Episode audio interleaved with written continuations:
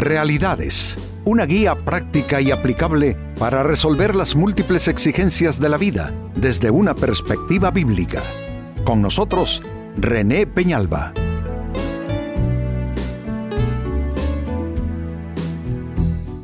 Amigos de Realidades, sean todos bienvenidos. Para esta ocasión nuestro tema y a manera de pregunta, ¿a quién buscas por consejo? Consejo todos lo necesitamos y todos lo buscamos en un momento o en otro. Y no me refiero al consejo profesional que buscamos en situaciones de cierto, de cierto tipo, de cierta condición. Me refiero a lo cotidiano, personas con las que interactuamos, con las que tenemos alguna clase de, de relación, de intercambio, y de manera casi que inconsciente de manera casi imperceptible, eh, oímos, prestamos oído o pedimos opiniones o aún no solicitándolas, recibimos esas opiniones y el problema puede ser la fuente, que no sea una fuente buena y que el consejo que tú aceptes y que te lleve a tomar decisiones importantes en tu vida, al final sea un consejo más para perderte que para dirigirte bien. Con esto tiene que ver nuestro tema, ¿a quién buscas por consejo? Se lee como un ejemplo triste de cómo se puede uno equivocar en esto. Se lee en primer libro de Reyes capítulo 12 versículo 8 lo siguiente. Pero Roboán rechazó el consejo que le dieron los ancianos y consultó más bien con los jóvenes que se habían criado con él y que estaban a su servicio. Roboam es un hijo del rey Salomón, cuya sabiduría es absolutamente algo eh, fuera de serie en términos humanos. Una sabiduría que vino dada por Dios como un don a este rey. Pero no es cierto que el talento no se hereda. Hay personas sumamente destacadas, sobresalientes en verdad, y tienen hijos, hijos que resultan ser del común, que no tienen la, brillantez, que no tienen la, e, el talento de, de sus padres, porque el talento no se hereda, la sabiduría tampoco se hereda. Y fue el caso de este rey Roboán. Y tuvo él dos posibilidades eh, respecto a quienes le podían aconsejar bien. La situación era que la gente al, entrar este rey ya en su posición, eh, el, pueblo le clamó que, les bajaran impuestos, que, les, que les tuvieran más consideración. Y entonces los ancianos consejeros que acompañaron a su padre Salomón le dieron un buen consejo. Pero él rechazó este consejo porque así son los jóvenes. Piensan que nosotros los mayores no sabemos lo que es el mundo hoy día, ¿no es cierto? Dicen, no, es que mi papá, o es que mi papá, o mi madre, o es que el pastor. Entonces nos ven como mm, gente que ya vivimos como en otro encuadre, ¿no? en otra eh, dimensión de la vida y que no entendemos la vida actual que ellos están viviendo, el mundo actual. Entonces, eh, rechazó el consejo de los ancianos que acompañaron a su padre, el rey Salomón, y se fue con los muchachos con los que él se había criado, y esos le aconsejaron agravar más bien el yugo. Lo que hizo esto fue desanimar al pueblo y comenzaron a desconocer entonces la autoridad de ese rey sobre ellos. Este es un típico ejemplo de cómo uno puede escoger una mala fuente. Mire, amigos, puede ser una gran amiga, puede ser un gran amigo, o puede ser alguien cercano a tu persona en algún sentido, pero la cercanía no garantiza sabiduría, eso es la verdad. La, cercanía no, no garantiza sabiduría. Entonces, este ejemplo nos debe servir como para pensar bien a la hora de necesitar un consejo, de quién lo vamos a buscar, de quién lo vamos a recibir. Con esta escritura traigo la pregunta a continuación, pregunta necesaria, importante. ¿A quién no debes buscar por consejo? Entonces vamos a, invertir el orden, vamos a decir a quienes no hay que buscar. ¿Qué consejo de qué fuente no debe uno recibir? No significa enemistarte con las personas, no significa romper una relación. En ninguna manera esto es lo que se pretende aconsejar, romper alguna relación. Lo que te estoy aconsejando o por hacerlo es con qué palabra te vas a quedar, de quién es esa palabra, de dónde sale esa palabra y si tiene la validez como para que tú la aceptes. Entonces la pregunta es, ¿a quién no debes buscar por consejo? Número uno, no debes buscar a quien te va a decir lo que quieres oír. Precisamente la noche de ayer me escribió una persona y me consultó sobre un problema sentimental. Eh, a lo cual para mí a todas luces eh, me, me daba la idea que la persona de alguna manera, quizá inconscientemente, me estaba poniendo una presioncita que le dijera lo que quería oír y es que le puso esta cuña a su, al consejo que buscaba, a su relato. La cuña era, que sintió que Dios le habló en su corazón y le dijo, esta es la persona. Y que como ella sintió que Dios le habló fuertemente a su corazón, esta es la persona, entonces no hay ahora cómo dejarlo, aunque es un desastre eh, el muchacho. Entonces le dije yo, mire, uno no puede tomar decisiones tan importantes basado en una impresión que usted tuvo en algún momento, porque pudo haber estado usted simplemente escuchando el eco de lo que usted quiere, de sus deseos, o simplemente sus emociones le hablaron y usted cree que es el Espíritu de Dios diciéndole, esta es la persona. Entonces cuando me responde de vuelta a, este criterio que yo le presento, eh, eh, la noto que ya no le gustó mucho y solo me dijo, ah, bueno, gracias, adiós. Entonces le di un consejo que no me estaba pidiendo ya en ese momento. Le dije, algo más quiero escribirle y decirle le aconsejo no buscar a alguien que le dé una palabra de consejo, pero usted buscando que le digan lo que usted quiere oír, sino que le dé elementos de juicio para usted evaluar sus posibilidades. Pues a esto ni siquiera me respondió, pero es el caso típico. Muchas personas son así. Si tú les dices algo diferente de lo que esperan oír, se van a enojar contigo, se van a disgustar y algunos hasta te van a cortar la relación, van a cortar la comunicación contigo. Pero pregunto yo sensatamente, pregunto, eh, ¿vale la pena preguntarle a alguien una opinión, pero con la pretensión de que nos diga lo que queremos escuchar? Si es que yo, para que alguien me diga lo que quiero escuchar, no la necesito, ya sé qué es lo que quisiera en cada situación, en cada circunstancia, en cada problemática. Tú igual, tú sabes qué es lo que quieres y no necesitas a alguien que te sirva de caja de resonancia. Cuando buscas un consejo es para que alguien someta a escrutinio lo que piensas, que someta a escrutinio lo que quieres. Por eso el consejo, no debes buscar esa palabra de consejo a quien te va a decir lo que tú quieres oír. Ese consejo no te va a ser muy útil y no va a ser redituable.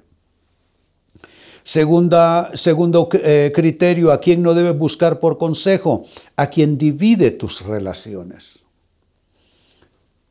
Eh, vamos, salvo que casos de, ofensas flagrantes en el matrimonio, eh, digamos, daños severos que una persona le, le, inflige a su cónyuge, entonces uno aunque quiera decirle otra cosa tendrá que aconsejarle a esa persona sufriente que no le queda más remedio que separarse de ese mal cónyuge.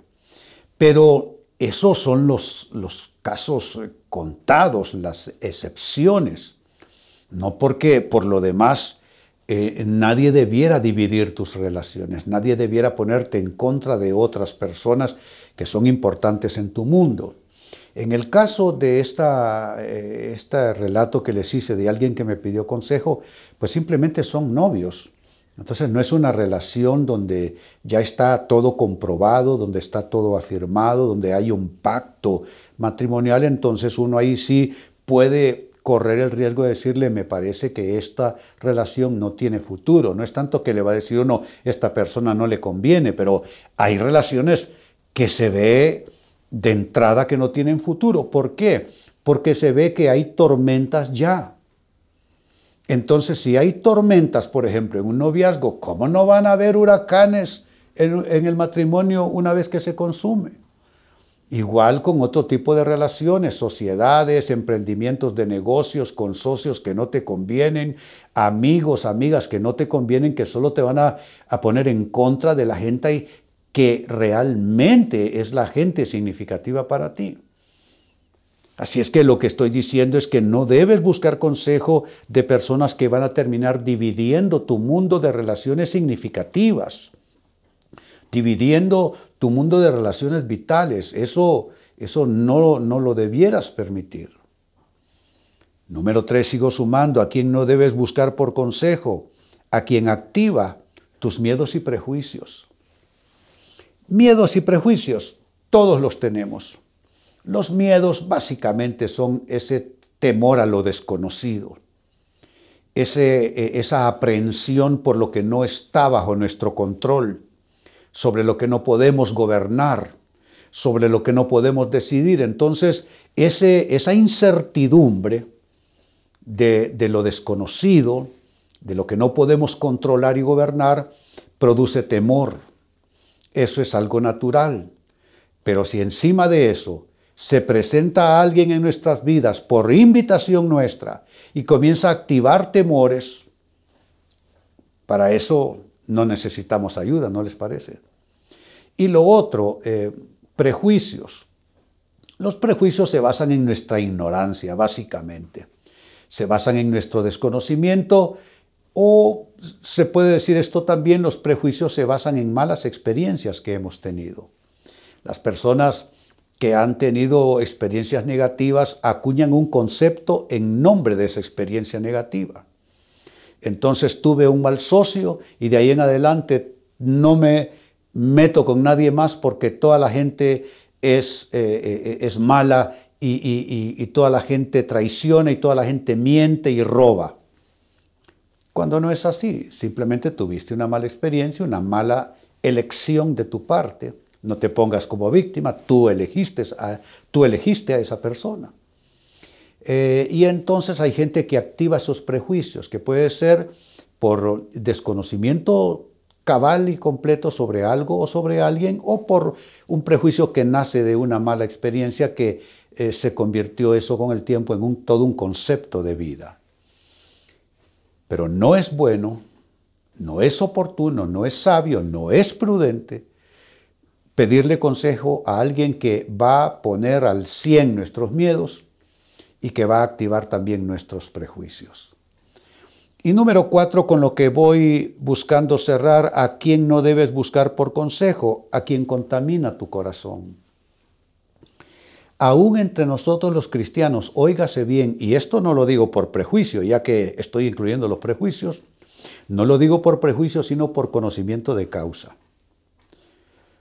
Hay personas aún entre los creyentes que no están calificados entre los cristianos que no están calificados para dar un consejo porque estas personas todavía no tienen la madurez cristiana, todavía no tienen la madurez espiritual. Entonces, ¿qué es lo que te van a aconsejar? Su, su propia opinión, su propia percepción.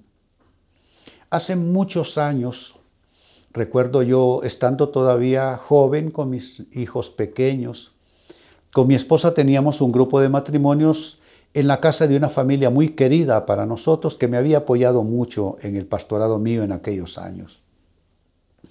Pero en una sesión con el equipo de trabajo planificando las cosas del grupo de matrimonios, una de las parejas, incluso menores en edad que mi esposa y yo, me dijo algo el, esposo, el varón, algo que en principio me golpeó, pero que al final se convirtió en una lección para mí me dijo cuando estábamos haciendo el plan de las enseñanzas del mes, me dice, pero una cosa es importante, René, y es que no enseñes tus opiniones acerca de estas cosas, sino lo que dice la palabra de Dios. Me ofendió en principio, eh, lo reconozco, pero con el paso del tiempo me di cuenta que esa era una buena opinión y que yo debía tomarla al pie de la letra. Y de ahí en adelante me di cuenta que era mejor que yo hablara lo que dice la palabra y no lo que yo pienso de las circunstancias de las personas, de sus problemáticas y de sus situaciones. Eso tiene una vinculación con lo que estoy diciendo. No se debe oír a alguien que lo que te trae por inmadurez, porque todavía es un niño en Cristo, o porque no tiene la capacidad, porque no ha vivido suficiente, o ha vivido bastante y no ha aprendido nada, porque hay gente que así viva cuatro vidas, no aprenden nada. Entonces, una persona que lo que va a hacer con su opinión, con su consejo, es contaminar tu corazón, tampoco esa es una buena fuente. Volviendo a lo que leíamos al inicio, primer libro de Reyes, capítulo 12, verso 8, dice, pero Roboán rechazó el consejo que le dieron los ancianos y consultó más bien con los jóvenes que se habían criado con él y que estaban a su servicio. Consultó a gente sin experiencia, sin madurez, sin capacidad y rechazó a quién o quienes le podían ayudar en ese inicio de su gobierno como rey, de su reinado, mejor dicho. Esta escritura nos dejó la base como para hacernos la pregunta a quién no debes buscar por consejo. Y he ofrecido cuatro criterios. Número uno, no debes buscar por consejo a quien te va a decir lo que quieres oír. Dos, no debes buscar por consejo a quien divide tus relaciones. Tres, no debes buscar por consejo a quien activa tus miedos y prejuicios. Y cuatro, tampoco debes buscar por consejo a quien contamina tu corazón. Amigos, con esto cierro el tema, de igual manera me despido. Y les recuerdo que nuestro enfoque de hoy ha sido titulado ¿A quién buscas por consejo? Hemos presentado Realidades con René Peñalba. Puede escuchar y descargar este u otro programa en rene-penalba.com.